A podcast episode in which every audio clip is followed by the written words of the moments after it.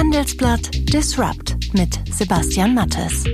Hallo und herzlich willkommen zur 46. Ausgabe von Handelsblatt Disrupt, dem Podcast über Startups, Corona und die Macher der digitalen Welt. Mein Name ist Sebastian Mattes und wir melden uns aus dem mittlerweile recht einsamen Podcast-Studio hier in Düsseldorf. Und das hören Sie heute bei Handelsblatt Disrupt. Wie die Corona-Krise am Ende die Wirtschaft verändern wird, das kann im Moment seriös eigentlich keiner sagen. Dass sie sie aber verändern wird allerdings schon. Da ist sich auch Simone Menne, Multi-Aufsichtsrätin unter anderem bei BMW und Deutsche Post, ganz sicher. Sie sieht aber auch Chancen, so zum Beispiel eine nun noch schnellere Digitalisierung. Allerdings warnte sie in unserem kurzen Telefonat auch davor, die Wirtschaft vor das Wohl der Menschen zu stellen. Was wir auf gar keinen Fall tun dürfen, ist, äh, dass wir unsere Werte in Frage stellen. Und die Diskussion, die derzeit geführt wird, ob wir die Kur nicht zu groß machen, ähm, die halte ich für fatal. Es ist ganz wichtig, dass eine Gesellschaft ihre schwächsten Teilnehmer, aber auch alle anderen schützt. Und deswegen müssen wir als deutsche Wirtschaft kreative Ideen finden, um die Krise zu überstehen, aber gleichzeitig natürlich sicherzustellen, dass wir hier keine Opfer auf dem Altar der Gewinne äh, und Profite äh, machen, sondern dass wir sicherstellen, dass wir als Gesellschaft unsere Werte hochhalten und alle schützen. Da sieht der amerikanische Präsident ganz anders und will ab Ostern Business as usual sehen. America will again and soon be open for business. Uh, very soon. A lot sooner than uh, three or four months that somebody was suggesting. We're not going to let the cure be worse than the problem. I'd love to have it open by Easter. Jenseits dieser globalen Betrachtung versuchen derweil die meisten Menschen jeden neuen Tag aufs Neue zu bewältigen. Sie versuchen sich durch Mailen, Slacken und Videokonferenzen in Verbindung zu halten. Sie telefonieren den ganzen Tag und arbeiten so viel wie nie digital gemeinsam an Dokumenten. Selbst diejenigen Unternehmen, die bislang ausgeschlossen hatten, dass ihre Mitarbeiter ihre Arbeit auch daheim erledigen können, haben ihre Kolleginnen und Kollegen mittlerweile nach Hause entlassen müssen. Und in vielen Fällen geht es eben auf einmal doch. Ich finde es bemerkenswert, wie einige Kollegen zu Hause eingerichtet sind. Bei dem einen oder anderen entdeckt man ein Klavier im Hintergrund, bei anderen lernt man die Kinder kennen, die mal eben durchs Bild laufen und wieder andere, naja, mit denen könnte man sich möglicherweise auch mal über Kunst streiten. Und es kann auch einfach mal lustig werden. Neulich habe ich von einer größeren virtuellen Runde gehört, bei der einer aufstand und plötzlich einen Auftritt als Unterwäschemodel hatte. Vieles von dieser plötzlich erzwungenen dezentralen Arbeitsweise wird bleiben, weil es Kosten spart, weil es Mitarbeitern mehr Freiheit gibt und weil es einfach Sinn macht. Auch im Homeoffice ist zum Beispiel meine Kollegin Ina Karabas. Sie hat für das Handelsblatt diese Woche das Thema recherchiert, wie Handydaten weltweit genutzt werden, um die Corona-Krise einzudämmen. Zumindest eine Diskussion darüber befürwortet auch Gesundheitsminister Spahn.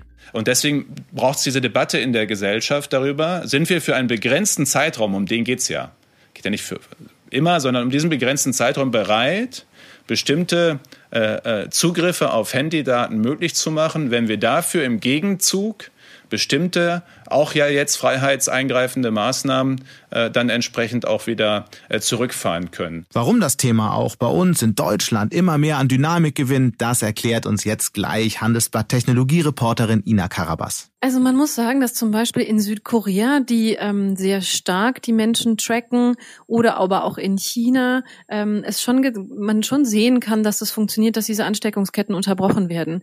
Also in Südkorea dafür, dass sie in sehr kurzer Zeit sehr hohe Corona, also eine sehr hohe Zahl an äh, Corona-Infizierten hatten, sind zum Beispiel gab es nur verhältnismäßig wenig Todesfälle.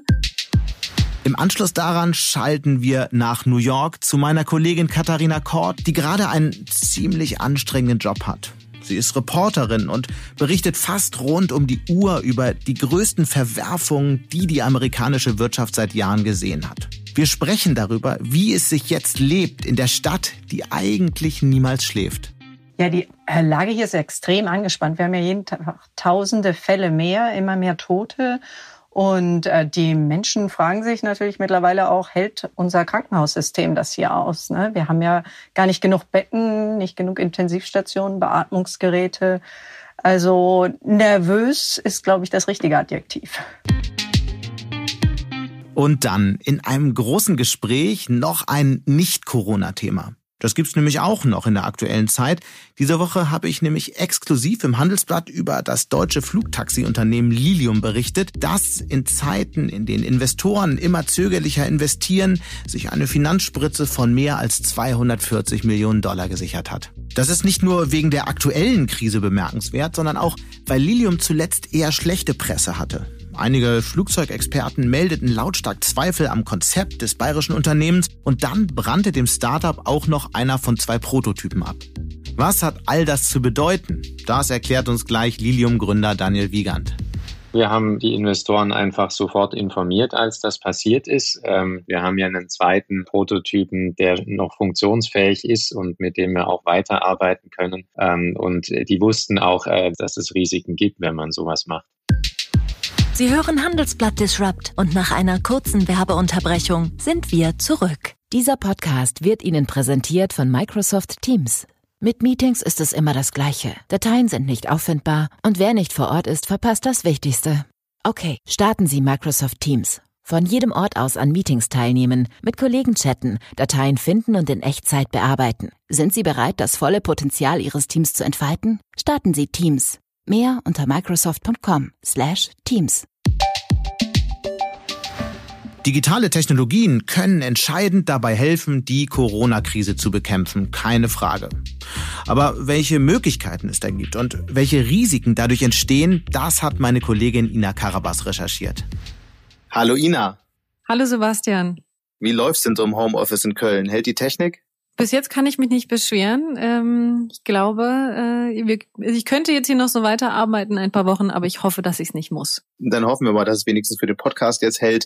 Du hast ja ein äh, sehr ernstes technologisches Thema recherchiert in den vergangenen Tagen, und zwar äh, wie unterschiedliche Länder ihre Bürger tracken, um Ansteckungsketten ähm, des Coronavirus zu finden und vor allem zu unterbrechen. Welche Länder tun das eigentlich und vor allem welche unterschiedlichen Strategien verfolgen die? Ja, wie du schon gesagt hast, es gibt mittlerweile tatsächlich wirklich viele Länder, die ähm, versuchen, diese Ansteckungsketten mit ähm, Daten zu unterbrechen, mit, mit dem Tracken ihrer Bürger. Ich würde sagen, es gibt im Wesentlichen zwei, zwei Vorgehensweisen. Das eine ist wirklich sehr personalisiert äh, die Menschen in, in Person zu tracken. Das bedeutet, über die Smartphones werden die Bewegungsmuster mitgeschnitten. Da wird irgendwie gespeichert, ähm, wen man so getroffen hat in den vergangenen Wochen. Und falls jemand dann positiv getestet wird, werden diese Daten mit den Behörden geteilt, damit alle anderen, die äh, rein theoretisch betroffen wären, gewarnt werden können. Die andere Vorgehensweise ist, Bewegungsdaten von Telekommunikationsanbietern zu nutzen, die anonymisiert sind und Massendaten sind. Und damit kann man aber natürlich mehr, sagen wir mal, Bevölkerungsbewegungen erkennen. Ähm, da kann man dann schauen, ob so Ausgangs Ausgangssperren funktionieren oder nicht, ob die Menschen sich daran halten. Aber es funktioniert natürlich nicht, um direkt einzelne Personen zu warnen. Hm, in vielen Fällen ist es ja ein scharfer Eingriff in die Privatsphäre der Menschen. Was bringt das denn am Ende wirklich? Also man muss sagen, dass zum Beispiel in Südkorea, die ähm, sehr stark die Menschen tracken, oder aber auch in China, ähm, es schon man schon sehen kann, dass es funktioniert, dass diese Ansteckungsketten unterbrochen werden. Also in Südkorea dafür, dass sie in sehr kurzer Zeit sehr hohe Corona, also eine sehr hohe Zahl an äh, Corona-Infizierten hatten, sind zum Beispiel gab es nur verhältnismäßig wenig Todesfälle. Ähm, und vor allen Dingen ist dann auch in relativ kurzer Zeit die Zahl der Infizierten ähm, wieder gesunken, der Neuinfizierten. Also man kann schon sagen, es bringt was. Mhm. Gleichzeitig äh, fürchten Kritiker, dass da durch diese Krise jetzt äh, die Privatsphäre in guten Teilen zu, äh, beschnitten wird und dann auch äh, letztlich am, nach dem Ende der Krise nicht zurückkommt. Welche Ansätze gehen denn aus deiner Richtung zu weit? Also es gibt ähm, zum Beispiel einen Ansatz in Israel, der aus meiner Perspektive deutlich zu weit geht. Da ist es so, dass dieses System des Trackens nicht auf Freiwilligkeit der Bürger basiert, sondern da ähm, soll der Geheimdienst äh, Zugang auf die äh, Telekommunikationsdaten der einzelnen Nutzer bekommen. Das bedeutet, eine Person, die infiziert ist, wird automatisch im System erfasst und die Menschen drumherum bekommen eine Nachricht auf ihr Telefon geschickt, die sie warnen sollen, äh, nicht an die, nicht, nicht zu nah an diese Person zu kommen oder aber auch, wenn sie schon Kontakt hatten, dass sie sich in Quarantäne begeben müssen. Da gab es auch Vorbehalte seitens der Gerichte, aus meiner Perspektive zu Recht, weil das geht dann schon zu weit. Das hat man zwar früher zur Terrorbekämpfung in Israel schon angewandt, aber in dieser Masse die Bürger zu beobachten, das finde ich schon, das, das halte ich für übertrieben. Mm, absolut. In Deutschland gibt es ja schon eine Debatte über einen weit weniger weitreichenden äh, äh, äh, Vorschlag. Hier arbeitet ja das Robert Koch Institut an einer App. Du hast dazu recherchiert in den vergangenen Tagen. Wie weit sind die mit der Technik? Ja, das ist tatsächlich, ähm, da scheint es noch ein wenig wenig zu haken, denn es sind jetzt fast fünf Wochen, die Sie an dieser App arbeiten, ähm, mit verschiedenen Institutionen, ähm, mit, mit verschiedenen Experten aus verschiedenen Branchen und Bereichen. Und äh, da scheint es noch Diskussionsbedarf zu geben, vor allen Dingen was den Bereich Datenschutz angeht. Denn ähm, auf die, eine technische Lösung könnte man sich rein theoretisch einigen. Da haben aber dann doch Datenschützer ähm, äh, wohl, so habe ich zumindest gehört, ähm, äh, einige Vorbehalte angemeldet, wenn es darum geht, ähm, äh, ob die anderen diese Daten auch freiwillig teilen. Also das bedeutet, speichert die App nur die ähm, die Daten von Personen, die die App auch auf dem Handy haben, oder speichert die App auch die Daten von Personen, die die App nicht aktiv in, in, ähm, installiert haben auf ja. dem Telefon zum Beispiel. Und und mittlerweile ist es natürlich auch so, dass ähm, alle versuchen, die aus ihrer ihrer Perspektive besten Ideen umzusetzen. Ja, und dann verzögert sich so ein Projekt schon mal. Wird, ich meine, die Debatte läuft ja schon eine ganze Weile. Glaubst du, dass die überhaupt jemals äh, rauskommen wird, die App? Doch, das glaube ich schon. Vielleicht hoffe ich es auch ein Stück weit, ähm, aber ich glaube schon, weil, wie gesagt, die Beispiele aus Asien zeigen, dass es funktionieren kann, weil es geht ja wirklich darum, zurzeit ähm, ist es so, dass bei jedem Infizierten gefragt wird, wo hast du dich aufgehalten, mit wem hast du dich getroffen, dann machen die Ärzte Listen, dann müssen, dann muss man äh, die Person an die Person kontaktieren können, dann muss man die anrufen. Das dauert Tage und die Ansteckung lässt sich natürlich deutlich ähm, reduzieren, wenn man diese Person Punkt eins sehr zuverlässig identifizieren kann und dann auch sofort informieren kann. Dadurch lässt sich, glaube ich, ähm, so eine Ausbreitung wirklich eindämmen. Mhm. Nun äh, engagieren sich auch Google und Facebook in dem Feld, die ja sowieso extrem viele Daten haben. Was machen die und wie wirkungsvoll ist das, was die anbieten wollen? Also ähm, aus meiner Informationen ist es bisher so, dass die ähm, alles an Daten anbieten, was sie legal dürfen, also anonymisierte Daten, vor allen Dingen von Nutzern, die sie auch sonst ähm, anbieten zur, zur Auswertung von Trends zum Beispiel. Ähm, angeblich ähm, hat die US-Regierung auch schon mal angefragt, ob sie äh, persönliche Daten der Nutzer haben dürfen. Ähm, das wurde dann aber zumindest von Facebook-Chef Mark Zuckerberg dementiert. Und, ähm, und ich glaube aber, wie gesagt, dass in einer solchen Situation alle Informationen helfen, auch Massendaten, wenn es darum geht, ähm, nachzuvollziehen, wie sich dieses Virus verbreitet hat. Und dann kann man nämlich vielleicht auch prognostizieren, wie es sich noch weiter verbreiten wird in so einer Situation sind alle Informationen besser als keine. Welche Informationen würdest du persönlich von dir preisgeben? Welche Technologie würdest du akzeptieren? Ich würde eine Technologie akzeptieren, bei der ich wüsste, dass sie zeitlich begrenzt ist. Also ich würde eine App auf meinem Telefon installieren, die andere Personen trackt, mit denen ich begegne, die aber auch davon wissen, weil sie selber eine ähnliche App runtergeladen haben. Ich würde auf keinen Fall eine App installieren, die, ähm, ich sage mal, zugespitzt äh, die Menschen um mich herum aushorcht und schaut, wo, wo die sind und äh, wem ich so begegne.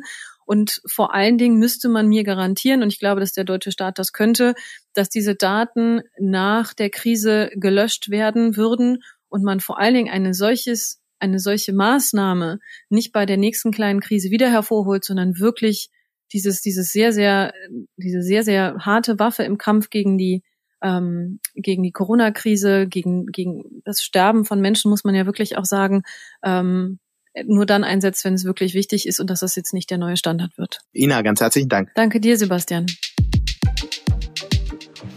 Und damit schalten wir nach New York, wo die Lage immer dramatischer wird und selbst der Bürgermeister der Stadt, Bill de Blasio, der noch am Abend vor dem Lockdown in einem gut besuchten Fitnessstudio war, hat den Ernst der Lage mittlerweile erkannt. I hate to say this, but it's true. We are now the epicenter of this crisis right here in the nation's largest city.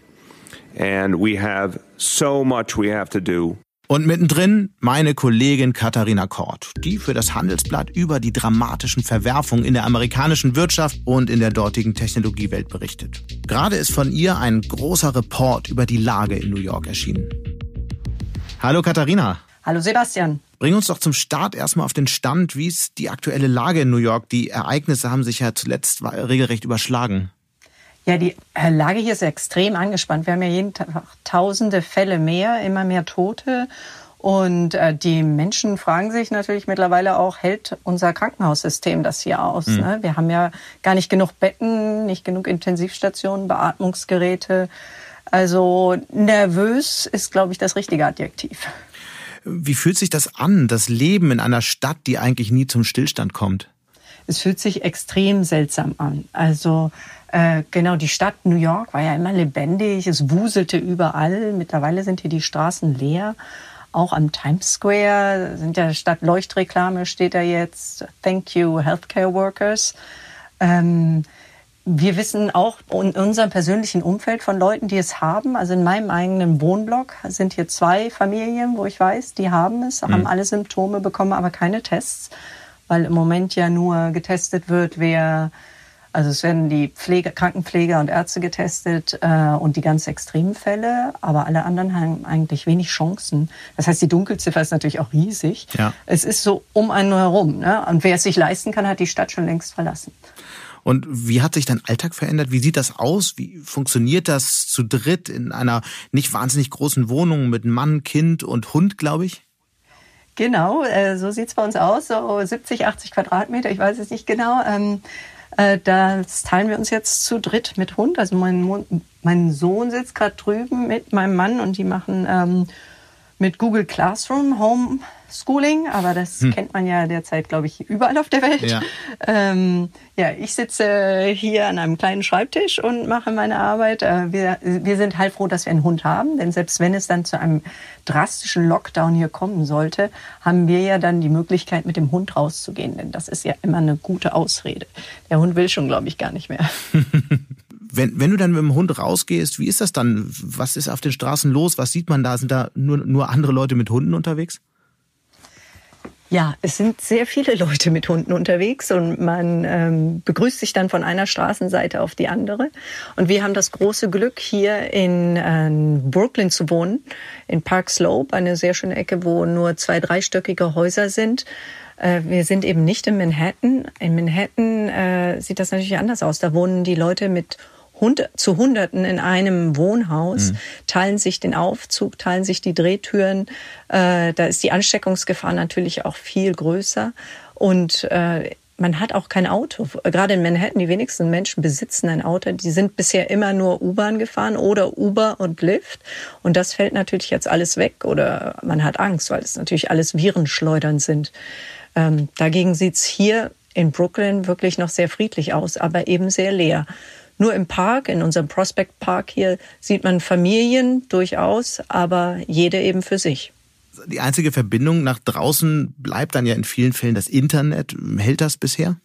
Es bleibt das Internet, das äh, Telefon. Bisher äh, hält das hier und interessanterweise auch ziemlich gut und sogar die Anbieter hier, die verschiedenen Internetanbieter, haben auch gerade für arme Familien ähm, oder Leute, die vorher kein Internet hatten oder nur ein beschränktes, haben das nochmal hochgefahren, auch gratis, damit wirklich alle versorgt sind und mhm. eben auch gerade für die Kinder, dass sie eben auch an der Schule teilnehmen können. Und da, für die Kinder gab es auch überall gratis ähm, Computer abzuholen. Wer keinen eigenen Computer zu Hause hatte, bekam die vom School Department hier in New York. Wie schätze insgesamt das Krisenmanagement der Stadt ein? Äh, das Krisenmanagement der Stadt ist eine Sache, des Staates ist ähm, mhm. das Krisenmanagement des Bundesstaats New York mit Andrew Cuomo ist perfekt. Also ich muss sagen, der hat die Lage voll im Griff und ähm, ganz anders als der Bürgermeister, der irgendwie noch ein bis äh, zum Tag vor der Schließung noch in sein Fitnessstudio gegangen ist. ähm, Bill de Blasio ist hier nicht sehr beliebt. Im Moment sind wir alle heilfroh, dass es Cuomo gibt, der ähm, kommuniziert auch mit Donald Trump. Cuomo ist ein Demokrat, hat aber kein Problem damit, mit dem Präsidenten zu kommunizieren, auch wenn sie sich zuletzt gerade um die Beatmungsgeräte etwas gestritten haben. Nun ist ja New York auch äh, wirklich äh, ein wirtschaftlicher Motor, nicht nur für die Region, sondern natürlich auch für das ganze Land, in gewisser Weise auch für die ganze Welt. Wie schätzt du denn die Folgen dieser Corona-Krise für die Wirtschaft ein? Die Folgen für die Wirtschaft sind hier katastrophal. Und New York ist eben riesig. New York hat mit 1,5 Billionen äh, Bruttoinlandsprodukt äh, ist das die Stadt mit dem größten, mit der, das ist die wirtschaftlich stärkste Stadt in den ganzen USA. Die ist stärker das, als sogar die Wirtschaft von Spanien. Mhm. Ähm, und das bricht hier gerade zusammen. Es bricht natürlich vor allem für die kleinen und mittleren Unternehmen zusammen. Die trifft es viel stärker. Die Großunternehmen, die Banken, die hier sind, die Anwälte, die Leute arbeiten alle von zu Hause aus weiter. Äh, Google hat sich ja hier auch angesiedelt, Facebook, die sind ja alle noch im Dienst. Äh, aber es sind mehr die kleineren und mittleren, die natürlich extrem getroffen sind. Nenn mal so ein Beispiel, dass man sich das vorstellen kann. Ähm, ja, es trifft die, äh, es trifft die Friseure, es trifft die Nagelsalons, es trifft es trifft auch die Dogwalker und die Nannies, die hier alle nicht mehr beschäftigt werden, weil die Leute hier alle zu Hause sind und ihren Hund selber rausbringen wollen und ihre Kinder selber betreuen. Es sind also, es kam jetzt eine Studie raus, irgendwie 29 Prozent der armen und Latino-Haushalte hier in New York haben mindestens eine Person im Haushalt, die schon ihren Job verloren hat wegen Corona. Was können die denn an Hilfen eigentlich erwarten? Es wird ja viel über das zwei Billionen Dollar schwere Rettungspaket gesprochen. Was bekommen die davon ab? Wie, wie sind diese Programme auch auf, auf gerade diese äh, Zielgruppen zugespitzt oder eben nicht? Ja, es gab zum Glück, es gab schon vorher ein Programm auch der Stadt, die gerade den kleinen, auch den Restaurantbesitzern und also Unternehmen mit weniger als fünf Personen geholfen hat. Die konnten sich also für bis zu zwei Millionen Kredite bewerben. Außerdem gab es Hilfen von 6000 Dollar pro Monat, womit sich die ähm, Stadt an den Kosten quasi für den Kurzarbeitslohn beteiligt hat. Ähm, das Problem, das Nachsehen haben natürlich alle die, die schwarz gearbeitet haben, denn für die kommt auch von den zwei Trillion Dollar, da, die gerade in Washington beschlossen wurden, auch nicht viel an. Mhm. Außer den Armen gibt es ja noch Hunderttausende Illegale. Was geschieht nun mit Menschen, denen eigentlich niemand hilft? Ähm, ja, die Lage ist natürlich besonders hart für Illegale. Allerdings muss man da auch sagen, New York ist eine extrem soziale Stadt und äh, das ist vielleicht auch auf den Bürgermeister Bill de Blasio zurückzuführen. Wir haben hier, deshalb hat es so lange gedauert, bis man die Schulen geschlossen hat hier.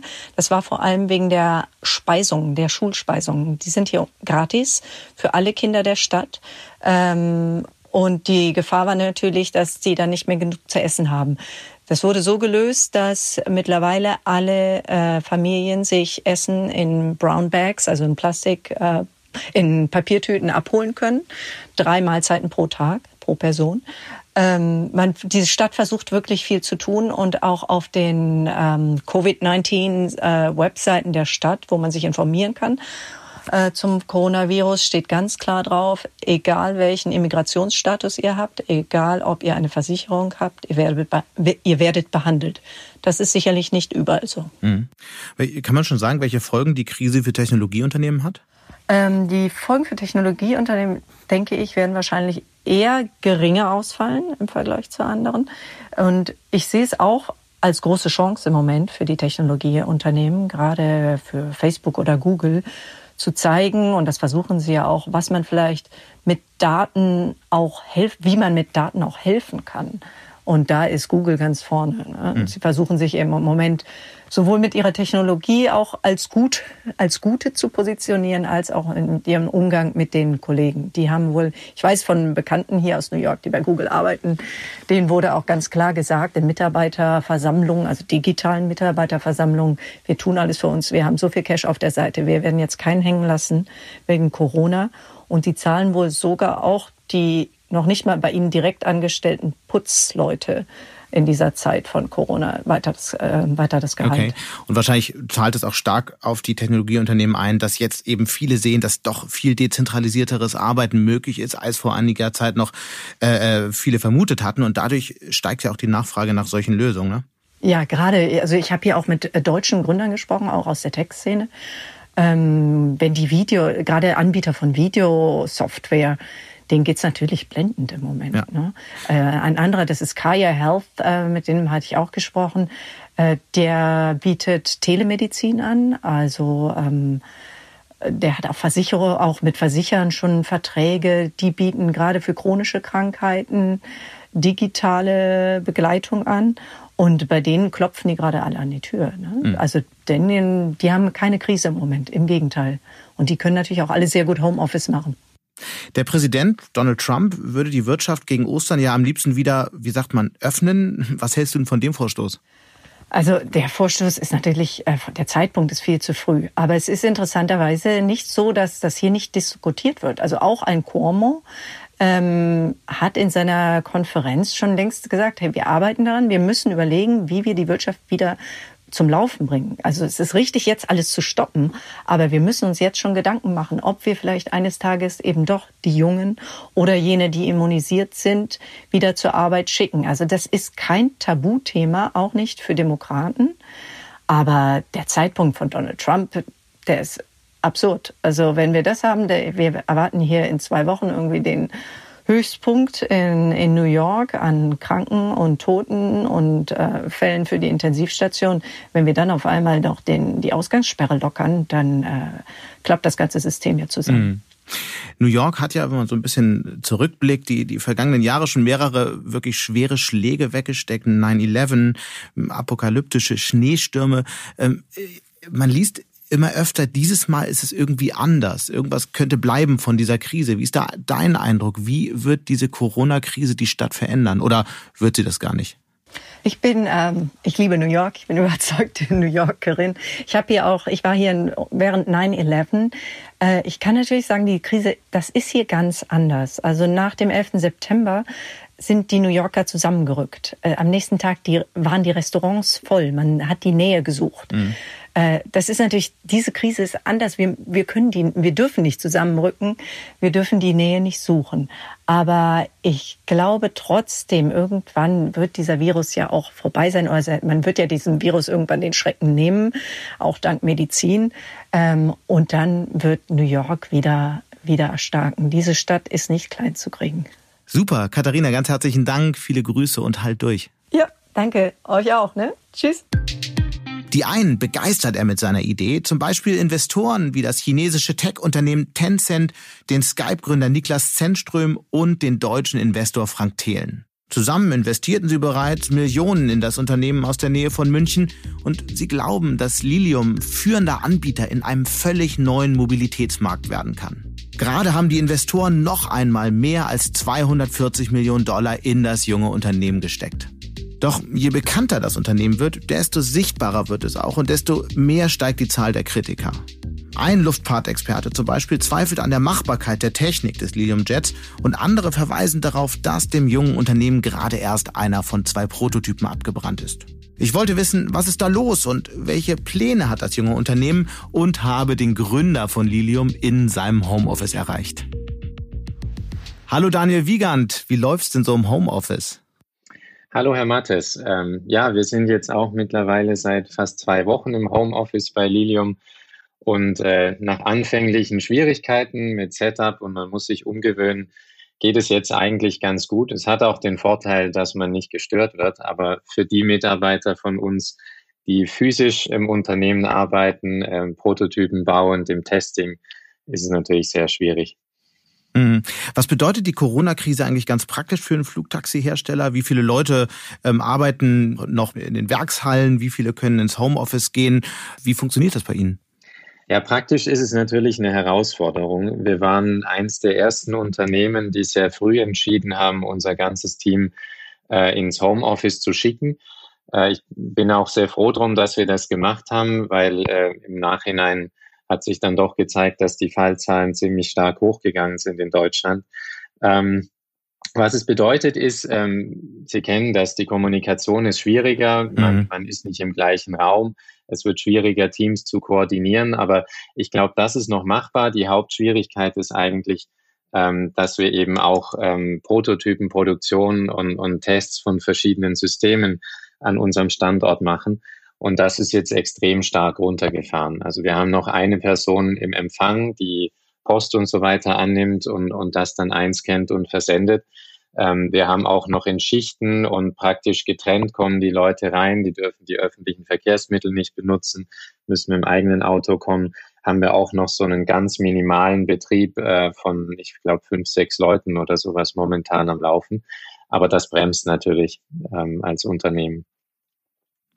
Wir wollen aber gar nicht so sehr über die Corona-Krise sprechen, die ja die ganze Wirtschaft trifft im Moment, sondern nochmal über Ihr Unternehmen. Bevor wir das aber tun, erklären Sie doch mal in ein paar Worten, was macht den Lilium Jet eigentlich so besonders? Was unterscheidet Ihr äh, Fluggefährt eigentlich von allen anderen? Ja, was den Lilium Jet besonders macht, sind äh, zwei, drei Dinge. Zum einen ist es ein voll elektrisches, äh, kommerzielles Flugzeug. Mhm. Äh, zum anderen hat es die Fähigkeit, dass es senkrecht starten und landen kann wie ein Helikopter. Und äh, zum dritten ähm, hat es den großen Vorteil, dass es im Vergleich zum Helikopter extrem leise ist. Also das Flugzeug ähm, ist beim Start ungefähr 25 Dezibel leiser als ein Helikopter. Und das ermöglicht uns dann einen Service auch in Innenstädte oder bewohnte Gebiete äh, mit diesen Flugzeugen zu machen und damit dann im Grunde genommen eine Geschwindigkeit, eine Anbindung an, an auch kleine Städte zu erreichen, die in der Geschwindigkeit von einem ICE liegt. Aber man muss eben keine Multimilliarden-Investments in die ICE-Trasse machen. Das mit der Lautstärke sagt sich so leicht, aber wie laut ist es wirklich? Wie muss man sich das vorstellen? Weil es sind ja sehr viele Rotoren und die produzieren ja auch einen gewissen Lärm. Also mit welchem Gefährt kann man es ungefähr vergleichen von der Lautstärke her? Genau, natürlich äh, macht das auch Lärm. Es ist nicht so leise äh, wie ein Elektroauto auf der Straße, aber den Lärm kann man ungefähr vergleichen mit einem Lastwagen. Sie waren ja einer der ersten Gesprächspartner überhaupt von diesem Podcast. Fast ein Jahr ist es her. Damals ging es auch um eine erfolgreiche Finanzierungsrunde. Gerade haben Sie noch einmal mehr als 240 Millionen Dollar von den gleichen Investoren eingesammelt. War es diesmal eigentlich schwieriger, an Geld zu kommen? Immerhin ist Ihnen ja auch gerade einer von zwei Prototypen abgebrannt. Nein, das war nicht schwieriger. Ähm, äh, Sie haben es ja gerade auch selber gesagt, ähm, es sind interne Investoren, die kennen uns extrem gut. Ähm, die wissen natürlich auch um, um diese Risiken, äh, die, die es gibt, wenn man, wenn man neue Dinge tut. Und äh, insofern ähm, ist das eigentlich einfach nach Plan gelaufen. Vielleicht nochmal für alle, die es nicht mitbekommen haben, welche Investoren waren das? Welche sind die größten Investoren? Also der größte Investor jetzt äh, in dieser neuen Finanzierungsrunde ist Tencent. Ähm, wer aber auch mit daran beteiligt ist, ähm, ist die Bank von Liechtenstein, die LGT Bank, ähm, Atomico und Freigeist. Ähm, das ist die Investmentfirma von Frank Thelen. War es denn bei den Investoren ein Thema, dieser Unfall beziehungsweise dieser Brand in dem Hangar? Wie schauen die Investoren auf das Thema? Ähm, naja, wir haben die Investoren einfach sofort informiert, als das passiert ist. Ähm, wir haben sehr professionell reagiert als Unternehmen. Äh, wir haben eine äh, Untersuchung eingeleitet mit externen Experten, wozu wir nicht gezwungen, gezwungen wurden äh, von den Behörden, sondern das haben wir äh, von uns aufgemacht. Aber ansonsten haben die Investoren eigentlich sehr ruhig darauf reagiert. Wir haben ja einen zweiten Prototypen, der noch funktionsfähig ist und mit dem wir auch weiterarbeiten können. Ähm, und die wussten auch, dass, dass es Risiken gibt, wenn man sowas macht. Mhm. Was ist denn bei dem Brand eigentlich genau passiert? Was war das Problem?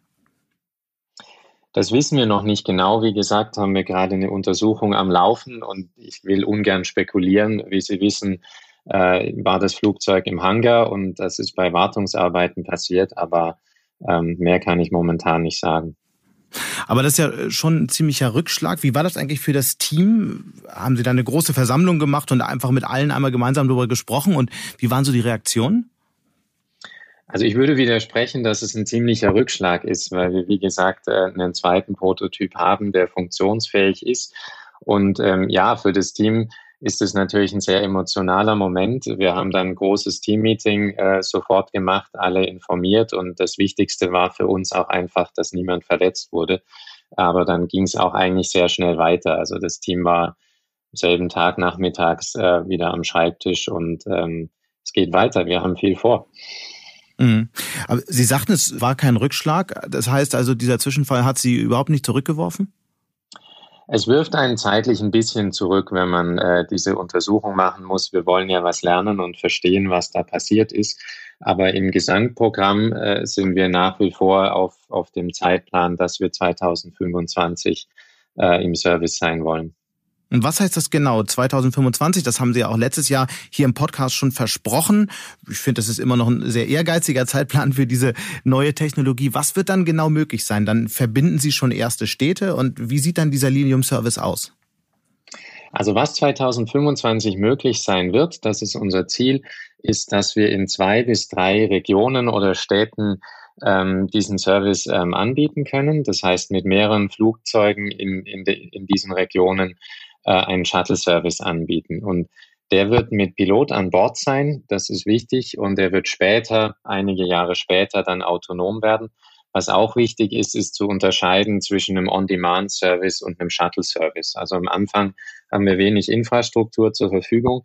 Das heißt, wir werden ähm, zum Beispiel einen Startplatz in der einen Stadt haben und einen zweiten in der anderen und diese beiden verbinden. Also relativ ähnlich wie eine klassische Airline, aber eben nicht mit Flughäfen außerhalb der Stadt, sondern äh, mit Startplätzen ähm, innerhalb des Stadtgebietes. Und das spart uns natürlich sehr viel Zeit.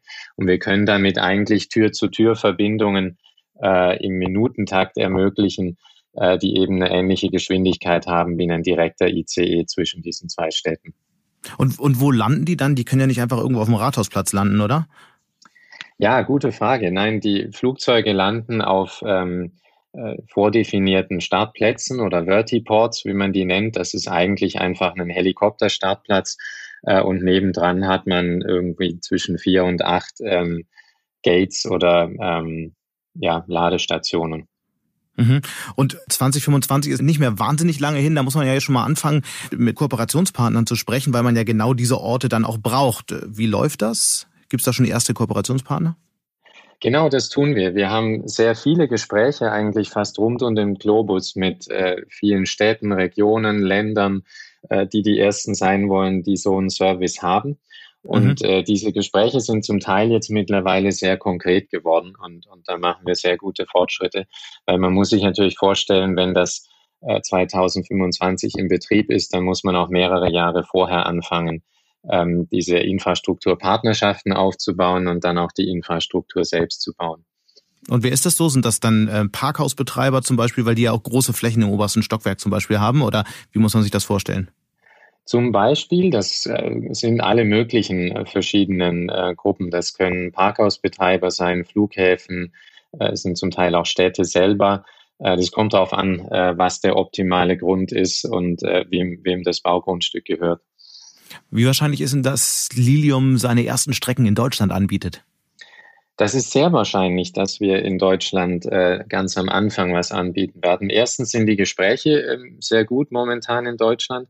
Äh, zum mhm. anderen ähm, ist das für uns, sage ich mal, eine Herzensangelegenheit. Wir sind ja vier deutsche Gründer, wir sind ein deutsches Unternehmen und wir haben auch die Technologie von unserem Flugzeug, ähm, diese niedrige Lärmemission und, und die hohe Reichweite Städte verbinden zu können.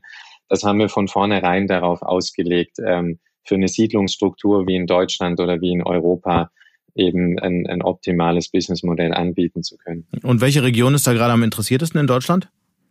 Das darf ich Ihnen leider nicht sagen. Okay, wann rechnen Sie mit einer Entscheidung dazu? Kann ich Ihnen auch nicht sagen. Wir müssen ein bisschen gucken, auch wie schnell sich die verschiedenen Regionen entwickeln. Mhm. Aber momentan kann ich noch nicht sagen, wann wir ähm, final entscheiden werden. Wie teuer wird denn das dann eigentlich so eine Fahrt? Sie hatten ja mal gesagt, ähm, ungefähr so viel wie eine Taxifahrt. Das hat man immer wieder in Interviews gelesen, haben Sie auch ähm, im Handelsblatt vergangenes Jahr gesagt. Da stellt sich natürlich die Frage, ob das nicht am Ende doch ein Gefährt nur für Reiche wird, weil eine Taxifahrt, sagen wir, von München nach Ingolstadt ist ja auch nicht geschenkt. Das kann sich auch nicht jeder leisten. Insofern wird es ja doch ganz schön teuer zunächst, oder? Nein, wird es nicht. Also Sie, Sie sagen eigentlich gerade schon die, die wichtigsten Punkte. Für uns als Gründer war klar schon, als wir die Firma gegründet haben und die Mission des Unternehmens diskutiert haben. Ähm, wir wollen, dass das verfügbar ist ähm, für jeden durchschnittlichen Bürger in einem Land wie Deutschland oder in Europa.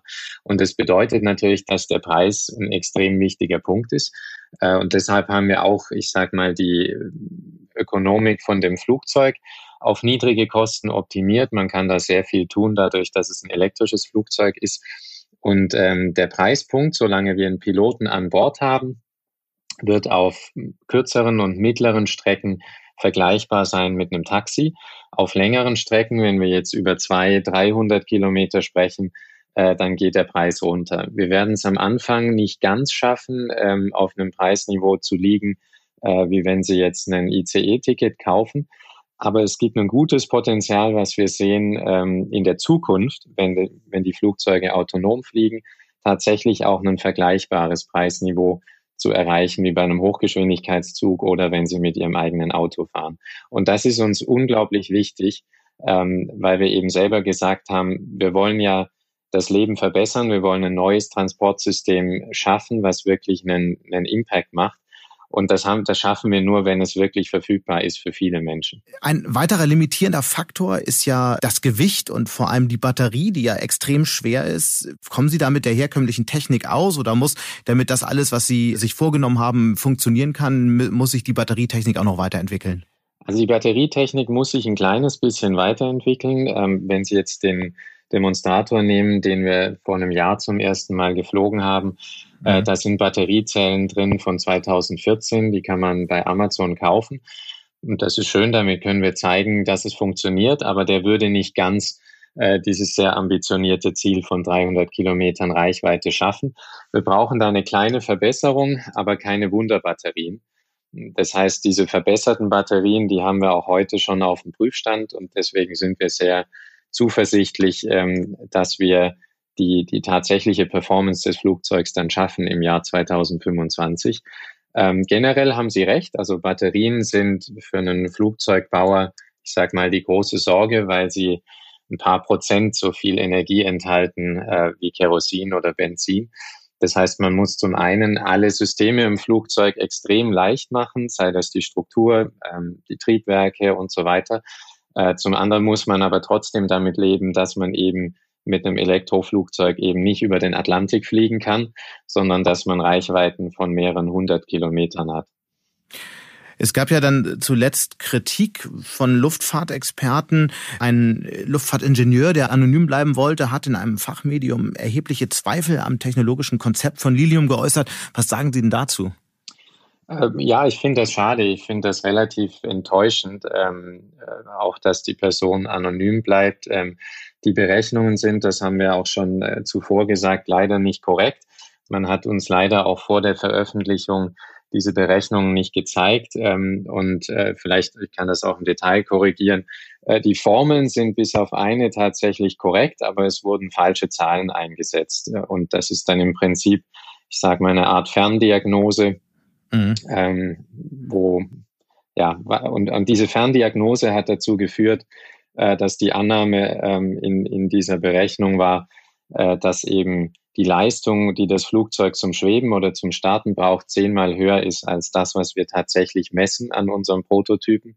Und das hat dann zu der Annahme geführt, ähm, dass die, äh, das hat zu der Annahme geführt, äh, dass die Batterie im Prinzip nach einer Minute leer ist und das Flugzeug äh, keine Möglichkeit mehr hätte, vorwärts zu fliegen. Tatsächlich also nur, ist es aber mhm. so, dass wir äh, über 80 Prozent ähm, unserer Batteriekapazität für den Vorwärtsflug zur Verfügung haben. Das heißt, technisch ähm, haben wir das sehr entspannt betrachtet, aber ähm, wir waren alle ein bisschen enttäuscht, ähm, dass es das gibt und ähm, dass das gerade aus unserem Zuhause in Deutschland kommt. Aber um das nochmal auf den Punkt zu bringen, das heißt, es hat einen Verriss ihrer Technologie von außen gegeben, von einem Experten, der sich eigentlich gut mit der Materie auskennt, der aber seinen Namen nicht genannt hat und der sich nie bei Ihnen gemeldet hat, richtig? Das Wort Verriss haben Sie jetzt gesagt. Ja, es wurde sehr stark kritisiert, aber anonym. Ja, wie erklären Sie sich denn das? Ich meine, er hätte ja auch einfach anrufen können und sich überzeugen können. Oder sind Sie so eine geheimnisvolle Firma, dass, dass es nicht möglich gewesen wäre? Äh, nein, im Gegenteil. Das müssen Sie ihn fragen. Ich kann es mir schlecht erklären. Ich kann nur mutmaßen, dass wir jetzt äh, aufgrund der Größe des Unternehmens und auch der Größe der Investments natürlich viel mehr Aufmerksamkeit auf uns ziehen als früher. Und es gibt bei neuen Themen, äh, das ruft immer Kritiker auf den Plan. Also es gab bei Tesla Berechnungen, dass Elektroautos nie über 100 Kilometer weit fahren könnten. Es gab bei SpaceX die gleichen ähm, äh, Vorhersagen, dass eine Rakete nie auf ihrem Triebwerk landen kann. Und dann haben sie es einfach gemacht. Und das ist hier relativ ähnlich. Ähm, wir haben ja schon zu dem Zeitpunkt, als diese Berechnungen veröffentlicht wurden, Videos von dem Flugzeug veröffentlicht, wo es mehrere Minuten geschwebt ist und, und mhm. schon eigentlich das gezeigt hat, dass die Berechnung falsch ist. Was ist denn eigentlich so Ihre Vision? Ich meine, wir haben über den Start 2025 gesprochen, aber wenn wir noch mal ein paar Jahre weiterdenken, was wird Lilium dann am Ende für ein Unternehmen sein? Ein Technologieunternehmen, ein Flugzeughersteller? Ja, wir sind im Grunde genommen zwei Dinge. Wir sind ein Technologieunternehmen, ähm, was ähm, Air-Taxi-Technologien entwickelt. Und wir nutzen die aber in einem Businessmodell als Air Mobility Plattform. Das heißt, so wie unsere Kunden uns äh, wahrnehmen werden, ist, dass man bei uns wie bei einer Airline äh, Flüge buchen kann über eine Lilium App. Aber den Wettbewerbsvorteil sichern wir uns dadurch, dass wir unsere eigene Technologie entwickeln. Und wir sind hier weltweit momentan die einzige Airtaxi-Firma, die ein wirklich neues Flugzeugkonzept entwickelt hat und maßgeschneidert hat ähm, auf diesen Markt und eben speziell diesen Fokus darauf gelegt hat, ähm, ein möglichst leises Antriebssystem zu verwenden. Warum haben Sie das eigentlich gemacht? Ich meine, die anderen nutzen ja eher Technologien, die es schon gab. Sind Sie dann möglicherweise schneller, die Wettbewerber, als wenn Sie anfangen, genauso wie Lilium, eine völlig neue Technik zu entwickeln? Äh, nein, wir glauben nicht, dass sie schneller sind, ähm, weil auch, auch unser Wettbewerb äh, kämpft natürlich mit den gleichen Themen. Man muss an neuen Regularien arbeiten, man muss alles zulassen, äh, man muss seine Teams und Produktion aufbauen. Ähm, warum haben wir das gemacht, diese Optimierung auf den geringen Lärm? Weil das eigentlich äh, die, die wichtigste Unique Selling Proposition ist, also das, das wichtigste Feature. Stellen Sie sich einfach vor, ein Helikopter kann das ja heute schon. Der kann mit 250 kmh fliegen und der kann senkrecht starten. Aber äh, abgesehen vom Preis ist der Hauptgrund, warum das nicht erlaubt ist, ist, dass der Helikopter zu laut ist. Und deswegen ähm, gibt es diesen Air-Taxi-Markt heute nicht. Nicht mal äh, für, für wohlhabendere Personen, die sich das vielleicht leisten könnten. Jetzt stellen Sie sich andersrum vor, Sie hätten ein fliegendes Auto oder ein Air-Taxi, was überhaupt keinen Lärm macht, also so im Prinzip fast noch leiser ist als ein Elektroauto, äh, mhm. dann fällt uns nicht schwer, dass wir alle damit zur Arbeit fahren. Das heißt, je leiser das Flugzeug ist, desto mehr Zugang bekomme ich zu städtischen Gebieten, desto mehr Infrastruktur bekommt man, desto mehr ähm, Startslots ähm, kann man bekommen. Und unser Ziel war, dass wir gesagt haben, wenn das Flugzeug startet in einer, in einer großen Stadt, in einem städtischen Gebiet, dann soll es leiser sein als den typischen Lärm, den ich in der Umgebung habe. Und das war ein ganz bewusst gewähltes Ziel, was wir unserem Engineering gegeben haben und das haben wir geschafft. Und ähm, ja, und das ermöglicht uns jetzt eben auch, ähm, diese Startplätze im städtischen Gebiet aufzubauen. Da haben jetzt wahrscheinlich einige draußen aufmerksam zugehört und fragen sich, okay, bislang haben wir den Stau auf den Straßen, die Autoschlangen. Äh, wenn ich jetzt in, in einem dritten, vierten Stock wohne, muss ich dann mir das so vorstellen, dass künftig die Staus auch vor meinem Fenster sind? Nein, auf keinen Fall. Ähm, wenn man das mal durchrechnet ähm, und sagt, okay, ich ersetze einige von den Fernstreckenfahrten, die heute im Auto passieren, auf der Autobahn ähm, durch Airtaxis, ähm, dann tut sich eigentlich fast gar nichts in unserem Leben, weil stellen Sie sich vor, Sie würden einfach alle Autos auf allen Autobahnen in Deutschland in die Luft bringen und die würden in drei Kilometern Höhe fliegen. Der typische Abstand zwischen zwei Autobahnen ist ungefähr 100 Kilometer. Das heißt, diese Flugzeuge würden sich auf so eine riesige Fläche verteilen, selbst wenn es alle Autos auf allen Autobahnen wären, äh, dass man da keinen großen Unterschied feststellen würde. Und Stau gibt's nicht in der Luft. Also das Schwebefliegen ist extrem energieintensiv. Das mhm. heißt, äh, man, man würde das System entsprechend so mit den Slots organisieren, dass man keine Staus hat. Aber an meinem Fenster vorbeifliegen werden Sie trotzdem? Ähm, sie werden sehr weit äh, wegfliegen. Also die Flugzeuge sind im Reiseflug ungefähr drei Kilometer hoch. Mhm. Ähm, auf kürzeren Strecken fliegt man so ungefähr 800 Meter hoch. Aber ähm, in beiden Fällen ist das eigentlich eher eine Art äh, Vogel ähm, am Himmel. Sie haben ja auch heute schon ganz viele Flugzeuge, die über, über ihr Haus fliegen. Die sind zwar dreimal höher, aber die sind auch fünfmal größer. Das heißt, ähm, ein Lilium-Jet in drei Kilometern Höhe äh, ist ein bisschen kleiner von dem, wie Sie ihn sehen, äh, als ein Verkehrsflugzeug, das in zehn Kilometern fliegt. Aber er macht keinen, ähm, keinen, keinen Wasserdampftrail. Das heißt, die Jets kommen einfach sehr punktuell runter, landen auf dem Parkhaus, starten dann drei Kilometer Höhe und äh, sind sofort nicht mehr zu sehen und nicht mehr zu hören. Ähm, genau. Es gibt Kritiker, die sagen, man sollte doch das Geld, ich meine, sie sind jetzt mit mehreren hundert Millionen Dollar finanziert. Es gibt Kritiker, die sagen, man sollte doch dieses Geld weniger in solche Technologien und lieber da reinstecken, die ICE-Angebote auszubauen, die Eisenbahn und so weiter, weil man da viel, viel mehr Menschen mit erreichen würde als so ein paar Freaks, die halt vom Flugtaxi träumen. Was würden Sie denn diesen Kritikern antworten? Ähm, ich würde diesen Kritikern antworten, dass wir die gleiche Menge an Personen pro Jahr zwischen zwei Städten transportieren können wie eine ICE-Strecke, aber bei einem Prozent des Investments. Und damit ist, ist eigentlich logisch, dass es sinnvoller ist, Flugzeuge zu bauen, ähm, als, als weitere Milliarden in ICE-Trassen zu stecken. Und es ist auch relativ logisch. In diesem Fall, im Flugzeugfall, müssen sie ja nur einen Start- und einen Landeplatz bauen, aber die 200, 300 Kilometer dazwischen äh, haben sie einfach ungestörte Natur. Wenn Sie einen ICE bauen wollen zwischen zwei Städten, äh, dann müssen Sie auf jeden Meter eben Infrastruktur verlegen und das macht es extrem teuer. Äh, jetzt bin ich offen gesagt der gleichen Meinung, dass es, wenn Sie jetzt zwei äh, sehr große Städte verbinden wollen, dass es durchaus sinnvoll ist, ähm, da eine Hochgeschwindigkeitsstrecke ähm, zu verlegen aber sie können das einfach nicht finanzieren bei mittelgroßen Städten. Also der große Vorteil von dem, was wir entwickeln, ist, dass wir eben unabhängig von der Gemeindegröße immer 300 kmh anbieten können und das nicht nur in, in zwei Richtungen, sondern eben in 360 Grad. Also Sie können irgendeinen 20.000 Einwohnerort nehmen. Äh, dieser Ort äh, kann sich leisten, eine halbe Million in einen Startplatz und ein Ladegerät zu investieren. Und in dem Moment, wo er das gemacht hat, ist er als Standort für Industrie, für Familien, für Arbeitnehmer ein Vielfaches interessanter, weil er eben diese 300 kmh Anbindung an die Umgebung hat. Und es gibt ja auch einige Studien, ähm, die vorhersagen, dass das im Jahr 2040 ein 1500 Milliarden großer jährlicher Markt ist.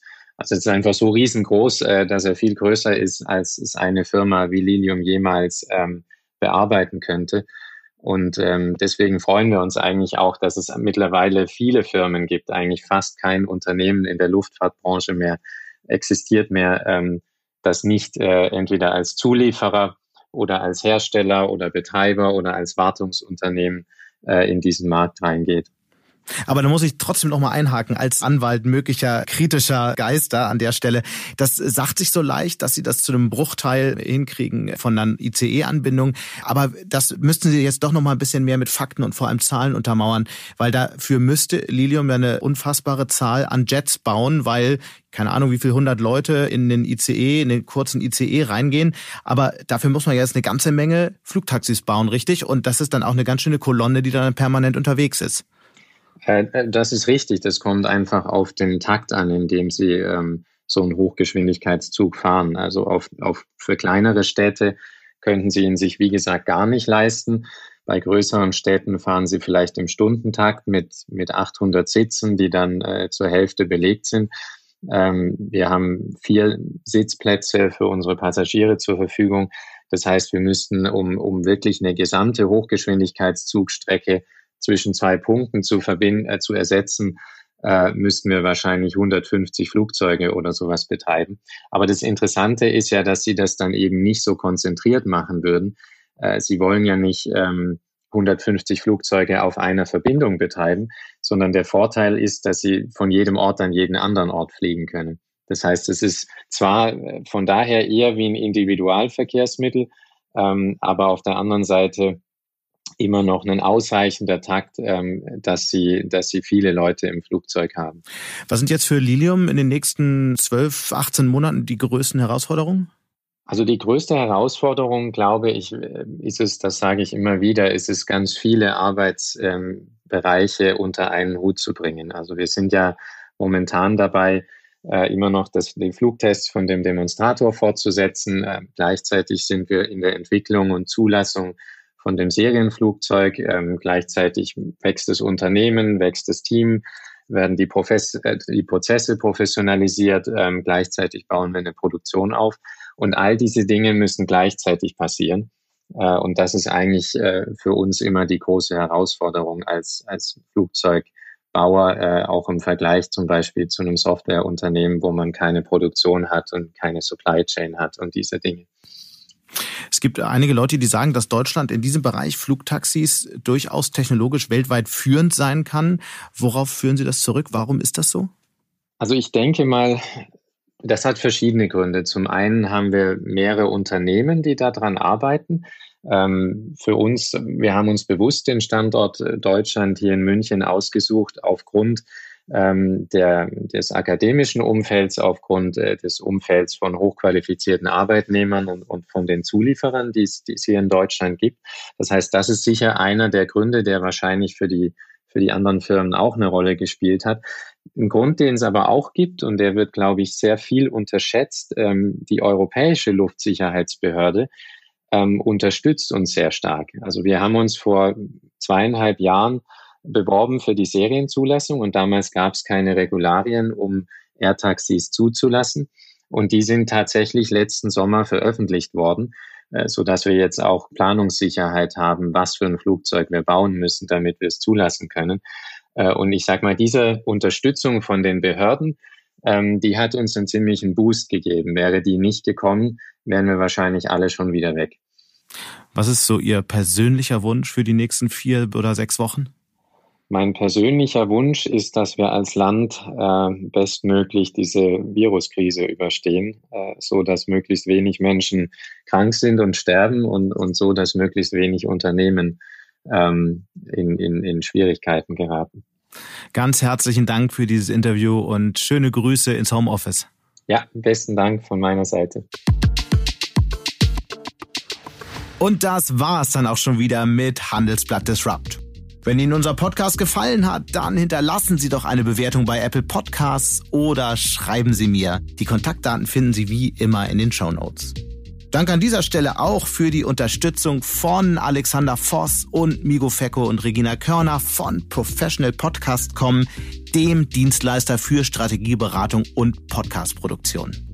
Wir melden uns nächste Woche Freitag wieder. Bis dahin wünsche ich Ihnen eine gesunde Woche mit vielen Videokonferenzen und weiteren spannenden Podcasts. Ihr Sebastian Mattes.